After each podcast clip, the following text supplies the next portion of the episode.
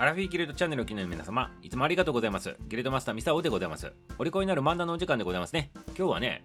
国際の親善の話してみたいなというふうに思っておりますね。親善でございますから、親のよしって書いてね、親善でございますよ。それの国際でございますから、国際的にね、信仰を持ってね、良い環境を築きましょうっていう、そんな感じでございますね。なぜこの話をするのかって言ったらね、今日がね、国際親善デーになっとるからでございますね。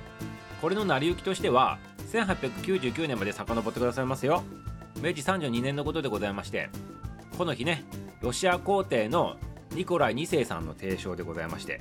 ね今結構あのロシア問題でなんかいろいろねニュースになっておりますけどまあそこのあの昔のロシアの皇帝さんでございましてこの方の提唱でね第1回平和会議っていうのが開催されたと。場所はオランダでございましたね。こちらの方でね平和会議が開催されたというのが由来になってるわけでございますよ。でこの時には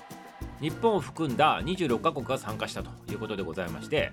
国際紛争の平和的処理条約っていうのやつとかねあと陸戦の法規関連に関する条約などがねこう結ばれたというふうに言われております。でこれを記念して大正11年に日本で制定された国際親善デーということなんでございますね。でこの国際親善デーっていうのはもともと最初のあの提案が平和会議でございますから国際交流を通じて平和を実現すると。これが目的として作られてね今に至っとるというそんな日でございましたね。はいということでね今ね、まあ、さっきもちらっと言ったでございますけどニュースではね毎日毎日ねあの戦争の話もしておりますね。はいということで一番最初にね平和をね訴えてね集まりましょうって言ったねあのロシアの皇帝さんまあ皮肉なもんでございますけどね。まああとニュースでもねまあ、本当なのか本当じゃないのかわからんようなニュースもたくさんあるわけでございまして、まあ、そこら辺に関してはね今日は触れないでございますけど、まあ、皆さんね、まあ、とにかく戦争のねそういった平和じゃないような穏便じゃないようなねニュースも見ることがあったりするわけでございますよ。ね。そこだけじゃなく、あの地球上ずっと全部見ていくとねいろんな紛争があったりするわけでございましてね。やはり平和を願うとそういったあのこうイベントごとだったっていうことでございまして日本でねこの国際親善でっていうふうに気温がなっとると。これをきっかけにしてね平和をもう一度ちょっと考えてみたいなというふうにね思わないでございますか？皆様ね。はいそしてでございますね。国際親善協会というのが日本にあるんでございましてこれ何しとるのかって言ったらこのね国際親善デーにちなんででございますね。ジャパンウィークってやつを開催しとるということでね毎年ねあの外国行ってやっとるそうでございまして日本のね文化とかを広めるためにね活動しとるということなんでございますね。でこれちょっとねサイトの方をちょっと見させていただいたんでございますけどかなりユニークでございまして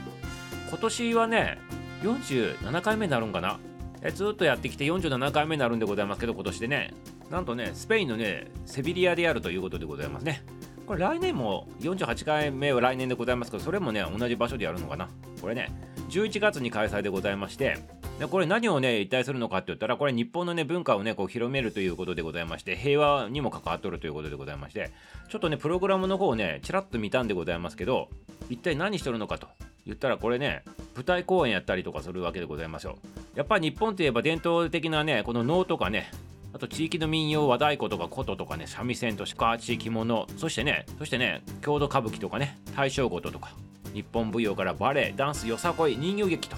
まあ至っておりますね。そして伝統文化としてそれ伝えるという工芸でございますねこれに関してはあの絵画とかね書画とかね彫刻とか押し花とかちぎり絵とかね折り紙とかね